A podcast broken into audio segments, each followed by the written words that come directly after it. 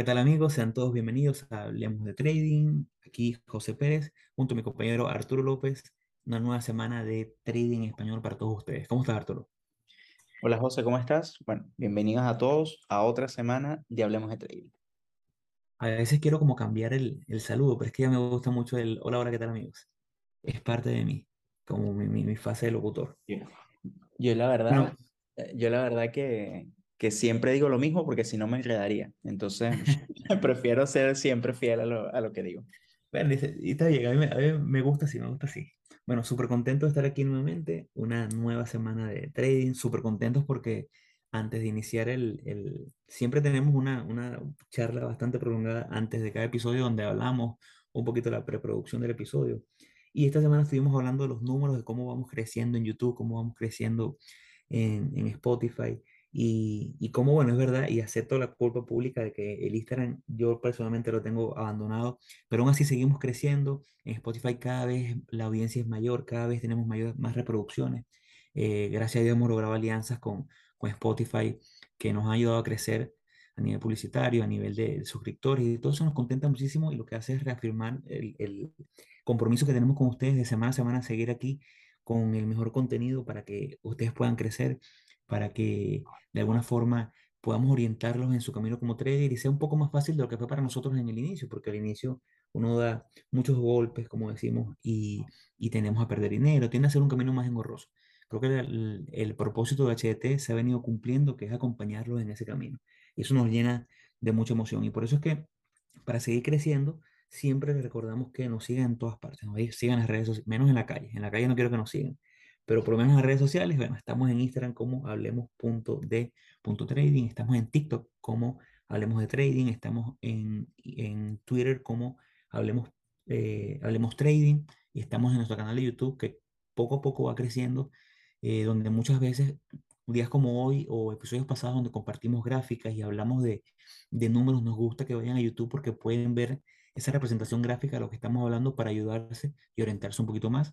Eh, nos pueden conseguir como Hablemos de Trading y nuestro correo electrónico, donde semana a semana estamos pendientes de sus sugerencias, de sus consultas, donde cada vez que nos hacen una pregunta nos llena de emoción y tratamos de responderle lo mejor posible para, para seguirlos ayudando. Eh, Súper contento y bueno, agradecido con mi compañero Arturo por el compromiso en lo que han sido más de 100 episodios de buen contenido. Bueno, el, el correo, que no lo dijiste, es correo.hdd.gmail.com, así que Pues quería que tú lo dijeras, quería que tú lo dijeras. muchas gracias. Igual, igual contigo, José, de verdad que, que obviamente suena fácil decir que son 100 episodios, pero ya este es el episodio 102. Y, y bueno, ya como para, para entrar en, en, en materia o entrar en lo que vamos a discutir el día de hoy, eh, hoy vamos a hablar justamente sobre eh, opciones versus eh, stocks, o sea, operar opciones versus operar directamente las stocks. Eh, nosotros hicimos un episodio sobre las opciones financieras como derivado de, de las stocks, eh, un episodio donde tratamos de explicar lo, lo, yo creo que a grandes rasgos lo, los principios de, de lo que es operar con, con opciones financieras pero siempre buscando, y es lo que buscamos en este episodio, somos como, bueno, compararlas una con la otra, ventajas que tienen alguna en, en función con la otra, eh, e inclusive, bueno, la, la, opinión personal de cada uno de nosotros sobre un activo, o sea, sobre un, eh, sí, sobre un activo o el otro. Que yo Eh, creo que, y, y, y te interrumpo rapidito, para que quiera más información profunda sobre las opciones, vaya a ese episodio, episodio 88, donde hablamos a profundidad sobre las opciones. Pero este episodio nace como esa comparación porque creo que es algo, es uno de los temas más debatidos entre los traders. Tú conoces a alguien que hace opciones o hace cripto y te pregunta, bueno, pero ¿por qué tú haces esta? ¿O por qué tú haces la otra? Incluso nosotros mismos, nosotros hacemos eh, acciones y a lo mejor pudiéramos llegar a, a a no juzgar, pero sí a preguntar, bueno, ¿por, por qué esta persona prefiere hacer tal activo que a lo mejor no es tan amigable? Pero es un tema que es, es algo muy subjetivo, es algo muy personal. Pero siempre buscando que ustedes tengan ese punto de comparación, ya que nosotros hemos estado en ambas aguas y conocemos el mundo, bueno, entiendan por qué una o por qué la otra, o por qué incluso las dos. Claro, sí, exactamente. Sí, sí, inclusive conozco gente que ha pasado de stocks a directamente opciones. Eh, hay personas que conozco que operan ambos, eh, ambos activos. Entonces, eh, yo creo que, que o sea, es, es, importante, igual yo creo que muchas veces es un tema muy personal, tampoco es un tema de, de, de colocar una, o sea, una forma de operar o un activo en, en, un pedestal, sino también es muy, es muy, muy personal. Ahora, igual rápidamente, las opciones financieras el, es un derivado de, de las acciones. Eh, las opciones son, es un contrato que te da el derecho, más no la obligación de ejecutarlo, en fin, a fin de cuentas. Ese es como el, yo creo que el concepto técnico de, de, de las opciones financieras. Eh, cuando tú compras, cuando tú utilizas o usas lo, las opciones financieras, tú lo que haces es que compras contratos y cada contrato son, eh, son 100 acciones del, de la empresa, de la acción, del activo que estás, eh, que estás operando. Si, por ejemplo, estás comprando opciones de Apple, un contrato serían 100, 100 acciones de, de Apple. Eh, y él, y operar stocks, eh, bueno, básicamente yo creo que es lo que el fuerte de nosotros en el, en el podcast y, yo, y, el, y el fuerte de nosotros en, en nuestras operaciones. Eh, es directamente comprar la acción. Si la acción de, de, Apple cuesta actualmente 150 dólares, aproximadamente 150 dólares, comprar una acción sería comprar 150 dólares. En cambio, en las opciones financieras, cuando uno compra un contrato, uno lo que hace es que compra una prima del contrato. Entonces te dice, por ejemplo, eso lo ves, eh, es como tú entras en las opciones financieras, entras como, vamos a llamarlo como un libro de, de, los contratos que hay y cada uno tiene, tiene diferentes elementos que lo conforman, pero tú vas viendo los costos de la prima. Entonces las primas cuestan, obviamente va a variar, pero imagínense que la prima de, de Apple cuesta, eh, cada, cada contrato cuesta 5,97. Entonces, si tú vas a comprar un contrato, esas 100 acciones, ese contrato te va a costar 597 dólares. Eso sería 5,97 por 100 acciones. Si vas a, a, comprar dos contratos, bueno, ya sería justamente el doble, sería más de mil dólares. Eh, y ya de ahí viene como una de las primeras, eh, yo diría como, como ventajas o cosas que, que puedes diferenciar o que son bien marcadas en eh, entre la compra de, de, de, opciones, de hacer opciones financieras y de hacer stocks. No sé si ahí tú quieres elaborar un poco, José. Bueno, sí, yo creo que una de las principales o la principal razón por la cual alguien puede sentirse seducido por opciones es el tema del el apalancamiento. El apalancamiento que puede ser una, un gran beneficio, puede ser algo muy negativo si no lo sabes usar. Es como todo, el apalancamiento al final del día termina siendo una forma de crédito que te da el, el broker para que tú permitas operar usando una porción de tu dinero versus todo el dinero que necesitarías para una posición normal. Eh, y bueno, al igual que el crédito, puede ser bueno, puede ser tu amigo, puede ser tu enemigo. Si lo sabes usar, te ayuda, si no, no. Eh, en opciones, una de las grandes fortunas es el apalancamiento porque te permite eh, manejar una gran posición nominalmente con una pequeña cantidad de dinero. ¿Por qué es el apalancamiento? El apalancamiento es eso que el, broker te permite con una porción de tu capital invertir en eh, un, mayor número o un, número mayor solamente por un pequeño margen. El margen, digamos que el broker te dice a ti, tienes un margen del 10%. Bueno, significa sencillamente que si tienes mil dólares en tu cuenta y tienes una, quieres abrir una posición de mil dólares, en vez de tener que colocar los mil dólares completos para esa posición, con el 10% de esa posición, que serían 100 dólares, puedes cubrirla. ¿Qué ocurre? Que el margen eh, y el apalancamiento, en este tipo de casos donde operamos opciones que nos basamos en una prima para abrir una operación, eh, te puede permitir, a diferencia de acciones, que, digamos, tienes una cuenta pequeña de 5 mil dólares y consigues un contrato de opciones que te gusta, que te llama la atención, que te parece que está adecuado, de eh, opciones con, para Apple con una prima de 100 dólares, eh, que el strike está para dentro de 15 días a un precio que tú consideras que puede llegar. Entonces, bueno, dice, bueno, yo con 100 dólares puedo terminar manejando una operativa de, en teoría, en el contrato, de 100 acciones de Apple, cosa que eh, en, en, acciones normales no voy a poder hacer. Incluso si tu operación está en base a una prima de 100 dólares y tu riesgo es de 100 dólares esperando un beneficio de 200 dólares, estaríamos hablando de una operativa de 1 a 2 de relación riesgo-beneficio, donde para conseguir ese 1 a 2 solamente tendrías que invertir en teoría esos 100 dólares, mientras que en acciones, a lo mejor para el mismo riesgo, tendrías que comprar una posición completa y tendrías que a lo mejor comprar 20 eh, acciones de, de, Apple, que significaría alrededor de 3 mil dólares.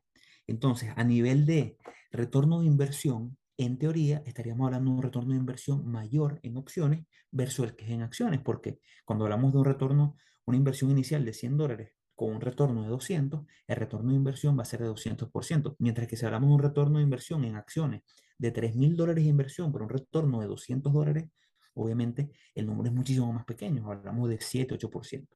Entonces, eso podría llevarte a pensar que, mira, opciones es el camino.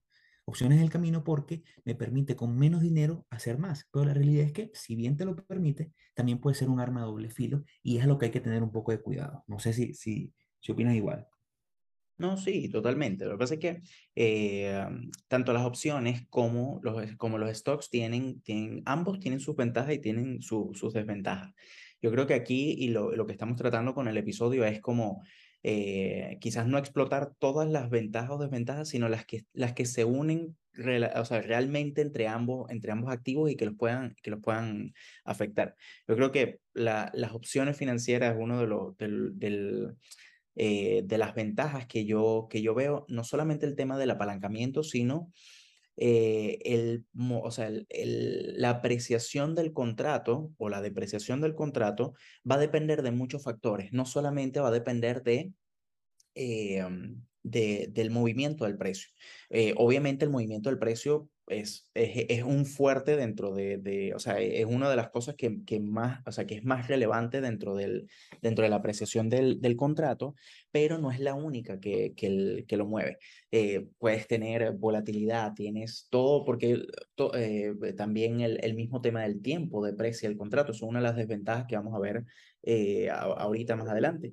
Em, pero entonces te da esa sensación quizás de que los movimientos en precio tienen que ser mucho más cortos para que tu contrato, o sea, me refiero en precio, o sea, que los movimientos del precio tienen que ser mucho más cortos para que eh, se aprecie tu contrato lo suficiente y logres una posición, o sea, una operación positiva. En cambio, en stocks depende netamente del movimiento del precio. Entonces es como, eh, quizás... Claro, hay más simetría. Si en, si en stocks el precio sube 100 dólares, te ganaste 100 dólares por acción. En, en, opciones no necesariamente. Exactamente, y eso es a lo que, a, lo que, quiero, a lo que quiero llegar. O sea, muchas veces cuando, cuando tú ves los contratos, eh, y eso, bueno, es, parte de lo que comentaste ahorita, pero tú ves el contrato y tú vas viendo que el contrato se te aprecia, y entonces tú dices, bueno, se me apreció 40, 50, 60%, pero ¿qué realmente es lo que se te está apreciando? Bueno, se te está apreciando es el contrato, o sea, la prima del contrato es la que está aumentando de precio. Entonces, cuando tú vayas a vender ese contrato, lo que estás ganando es obviamente la diferencia de, de, del valor de la prima actual menos el valor de la prima al, momento que compraste. Eh, y por eso es que tú ves quizás en, en, opciones cuando uno ve, uno dice, no, ganó 60, ganó 70, ganó 80%. Claro, es 80% de revalorización del contrato. En cambio, cuando tú ves esos movimientos, lo, lo comparas a cuando, estás en stocks, eh, tú ves, no sé, subió 5%, subió 3%, 4%, y, tú, y ahí, y esos son como los valores, o sea, eh, quizás yo creo que a nivel, a nivel psicológico se ve como mucho mayor el, el, la apreciación cuando haces opciones financieras a cuando operas stocks. Pero la realidad es otra, o sea, sinceramente la realidad es, es, es otra porque eh, estamos hablando en una, en una cosa, estamos hablando del contrato y en otra cosa estamos hablando directamente de la acción. Entonces, eh, yo creo que ahí es donde, donde está también el, ese tema de, de, bueno, de cuál, de, yo creo que de, de, diferencias de, entre uno de los activos. Y yo creo que también, eh, pues ya, ya pasando para, el, para un poco para la parte de las desventajas, bueno, lo, yo lo, lo que venía comentando sobre el tema del tiempo. Eh, así como se aprecia los contratos, se deprecia por tiempo. Eh, mientras tú tengas mayor tiempo, eh, una, un contrato abierto, se te va a ir depreciando porque hay una griega del, de las opciones financieras que depende justamente del tiempo. Entonces, todos los días que tú mantengas el contrato abierto, se te va a ir depreciando un poco.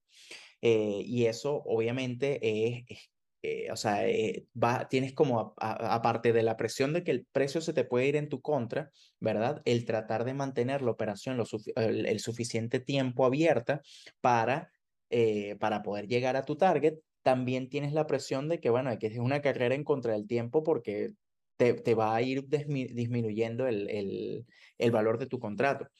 Eh, eso en stocks obviamente no sucede. Tú en stocks, tú, es que stocks depende únicamente del precio. Si el precio, si el precio sube, tú ganaste. Si el o sea, si estás haciendo una operación al, al largo, si el precio sube, el, se va, o sea, se, vas a, eh, ¿cómo se llama? Vas a tener una, una operación positiva si va en contra del, del, del movimiento, del precio que tú compraste, eh, perdiste dinero. Y es como eh, la, la cantidad de elementos quizás que tienen, en, o sea, que tiene encima lo, o, o, quizás de los parámetros que te tienes que fijar en opciones son mucho mayores, eh, aparte de todo lo que es análisis gráfico, análisis de, de, la acción, todo lo, todo lo que hace que, que tú decidas tomar una posición. Entonces también tienes que analizar el contrato que vas a comprar. Ojo, este análisis que tienes que hacer para, para, ah, para comprar el contrato eh, es o sea, tampoco es que sea tan complicado, pero es un paso más que tienes que dar.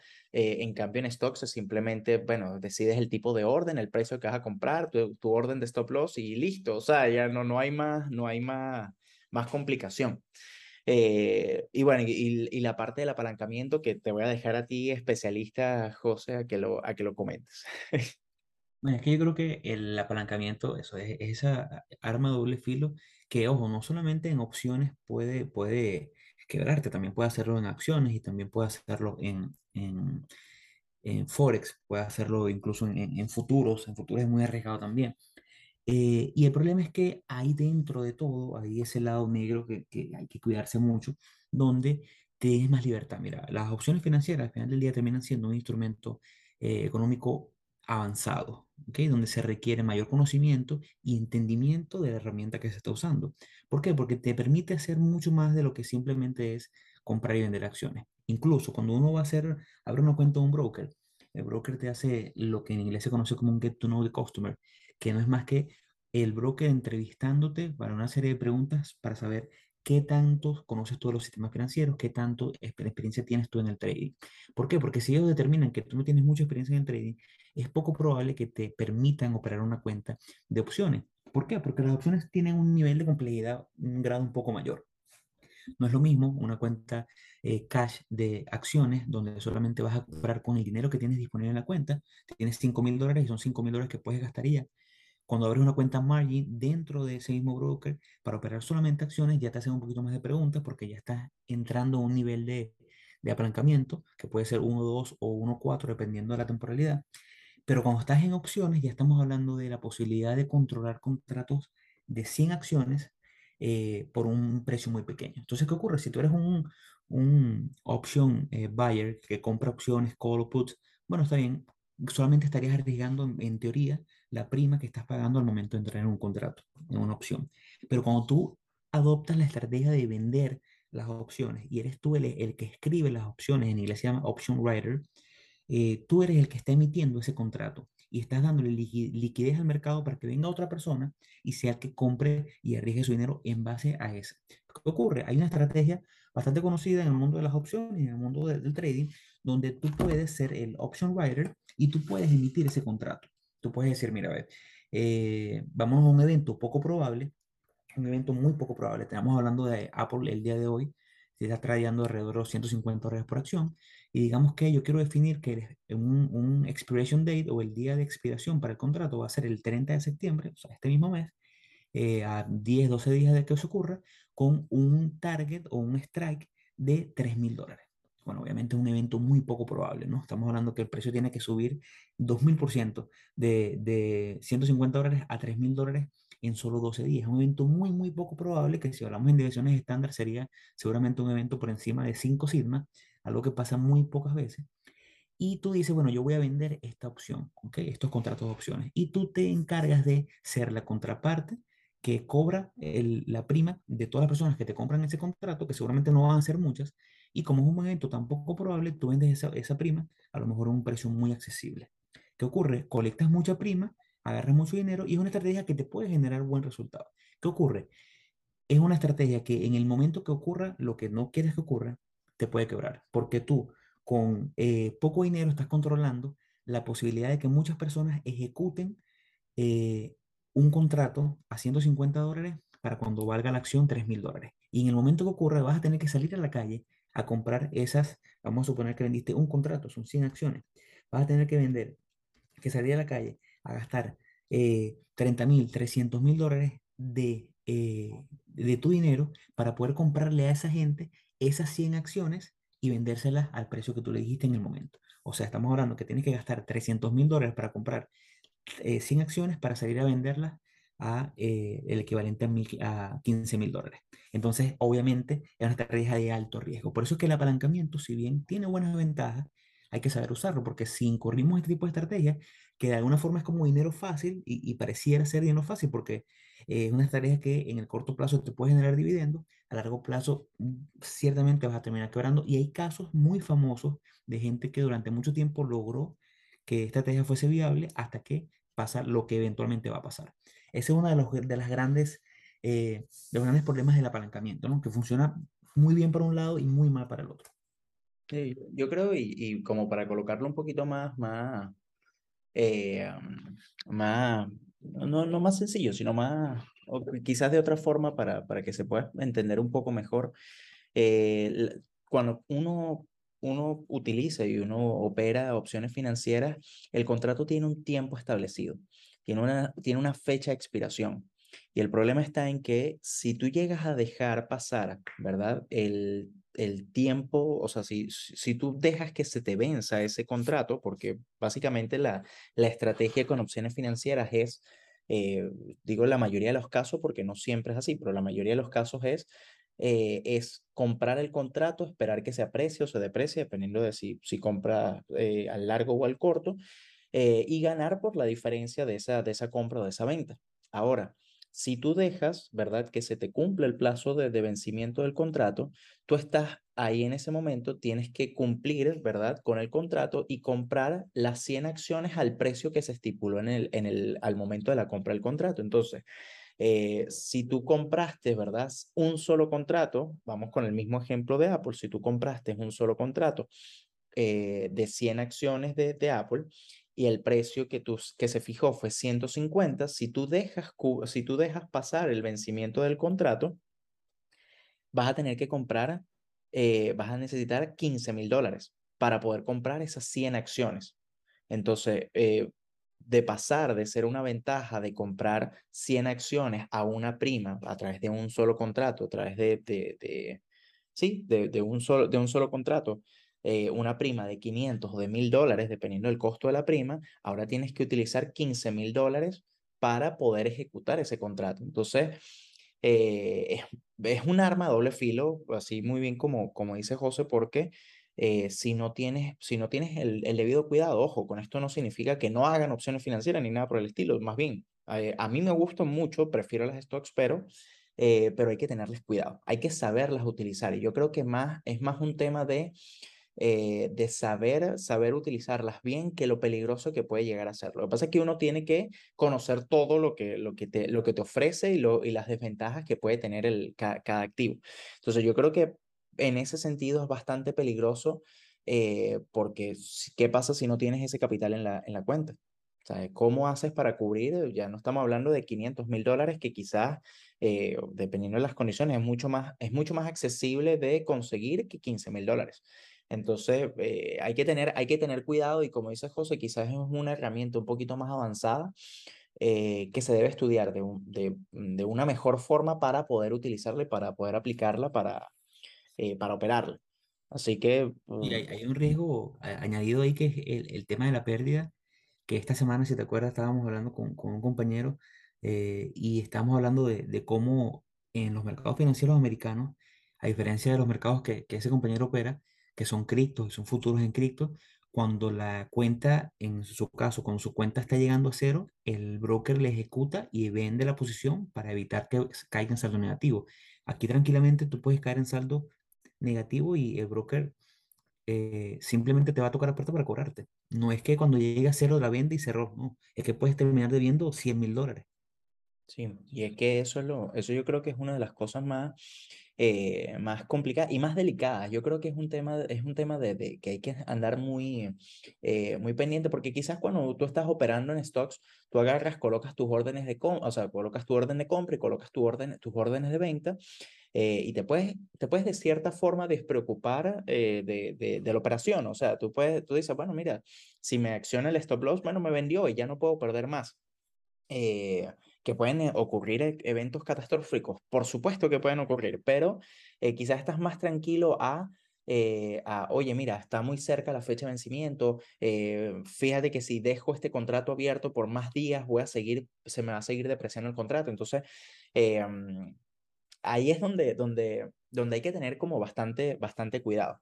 Ahora, eh, otro tema es el, el, tema de la rentabilidad, que es lo que veníamos hablando ahorita en, en un principio. Eh, uno puede pensar que efectivamente las opciones financieras pueden ser más rentables que el hacer stocks, eh, pero hay una gráfica bastante interesante que, que José la, puedes compartir, que es, bueno, del campeonato en Estados Unidos de, trading, donde justamente hablan sobre, bueno, cuáles fueron los rendimientos de los participantes tanto en stocks como en opciones. Eh, y si uno se puede ver, si quieres explícalo tú, José, para que, por, porque tú lo estás compartiendo. Bueno, no, no la tengo en gráfica, la tengo en, en, números, pero vamos a explicarle un poquito. Hay, hay algo, una realidad, y es que la gente, eh, por todo esto que estamos hablando, muchas veces si tú buscas opciones en, en Twitter, tú ves como la, el que opera opciones tiende a decir, o la forma en que se expresan cuando tienen una ganadora es, mira, eh, logré hacer hoy con esta opción, hice 30% de retorno, hice 50% de retorno. Es parte de la forma en que ellos se, se expresan, es su, es su, lenguaje, es como, como lo dicen, ¿no? Mientras que en opciones usamos, en acciones usamos otro lenguaje, en acciones decimos, mira, eh, hice, si mi riesgo fue 1%, hice 3% de riesgo, o lo hablamos en R, hice 3R, 4R, que significa, son múltiplos del riesgo inicial. ¿Qué ocurre con esto? Que esto puede malinterpretarse de, de, una manera en la que tú puedas creer que, mira, pero este, este trader de opciones todos los días pone que hace 10, 20, 30, 200%.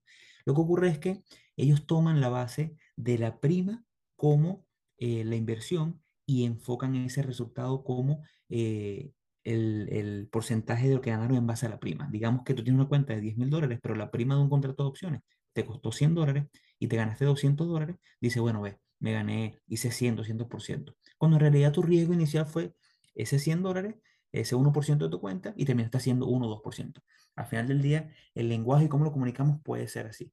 ¿Qué ocurre? Que yo hace mucho tiempo, cuando me interesé, interesé, interesé en las opciones financieras, empecé a estudiarlas y Mark Minervini, que es una de las personas que, de las que yo más he aprendido a través de sus libros y a través de, de todo lo que enseña, eh, dice, mira, yo no hago opciones porque las opciones, el 99% de las opciones expiran sin que nadie las ejecute. O sea, llega el punto en el cual el que la vendió o el que la compró puede ejecutarla para comprarla a ese mejor precio teórico y no ocurre. Entonces, eso fue un dato que me, me llamó la atención. Y otro dato que me llama la atención, que fue mediante observación propia, por así decirlo, es que cuando nos vamos a el US Investment Championship y vemos la división de acciones, vemos que en lo que va de año, esta es la división de acciones del año 2022, de este año, eh, con más de 293 participantes.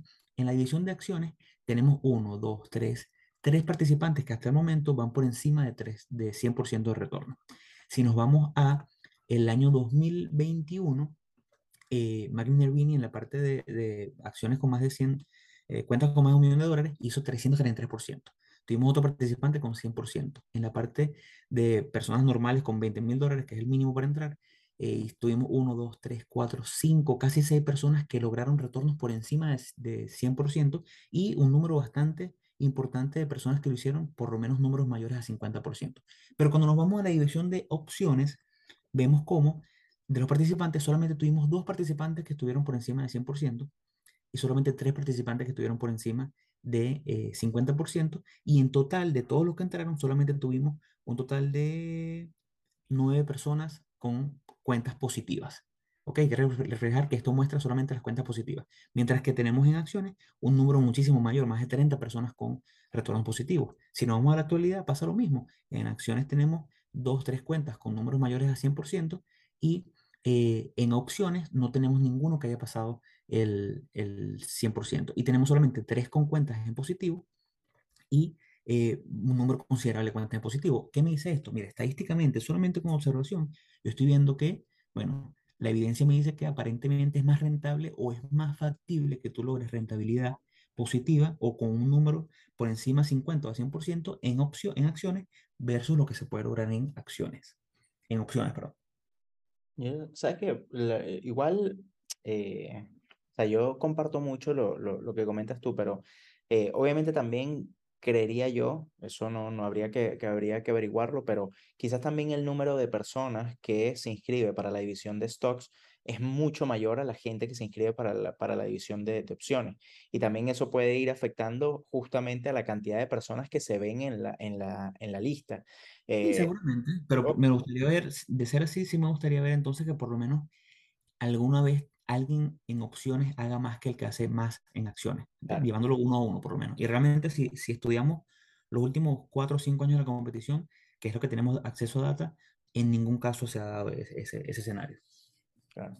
Ojo, igual, bueno, y yo creo que la conclusión ya como para ir un poco cerrando, eh, es que no, no necesariamente uno de los activos es eh, mejor que el otro. Personalmente, yo pienso que hay mejores momentos para utilizar stocks que, que para utilizar opciones. Eh, las opciones financieras igual son un derivado bastante atractivo y bastante bueno para, para, para operar el, el mercado eh, pero necesita o requiere un poquito más de, aprendizaje para, para eso, o sea, para poder aplicar. Eh, igual, para cerrar con mi punto, yo creo que hay algo importante que, que, que he visto yo a través de los años y es que las opciones es un excelente mecanismo para una cobertura. Y la forma en que yo veo que más lo usan eh, grandes hedge fund managers como Stanley Druckenmiller, como Minervini, es que lo usan para cubrirse cuando ya tienen posiciones grandes en acciones. Digamos, tú tienes un portafolio de acciones diversificado a 10, 12 nombres y tienes miedo, ah, en el caso de estos, es muy difícil para ellos sencillamente vender una posición y cerrar la posición completa, porque terminan moviendo el mercado y les toma días cerrar una posición. Entonces lo que hacen ellos es que de forma de cobertura van y toman la contraparte, la parte, eh, si estás en long en Apple, ellos toman un short en opciones, buscando que si llega a caer la acción, ellos capitalizan en ese cambio a través de las opciones. Y tiende a ser bastante, bastante positivo ese retorno porque no estás contando solamente con esa, sino que lo haces como un fondo, lo que se llama un, un hedge, que es una cobertura en dado caso de que tu posición principal se vea comprometida. bueno, y, y es que lo que pasa es que esto- este tema da para bastante de, de qué hablar. Eh, hasta podríamos sacar una segunda parte fácilmente sobre, sobre esto.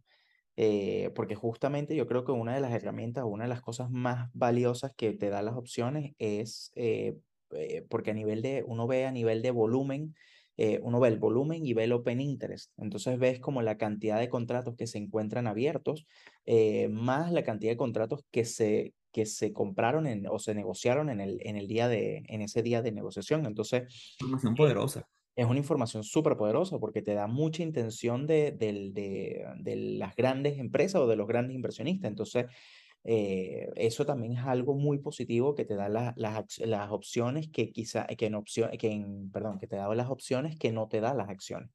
¿Sabes qué me gusta también muchísimo cuando sale de repente esas noticias? Mira, se ve porque esa data está ahí disponible.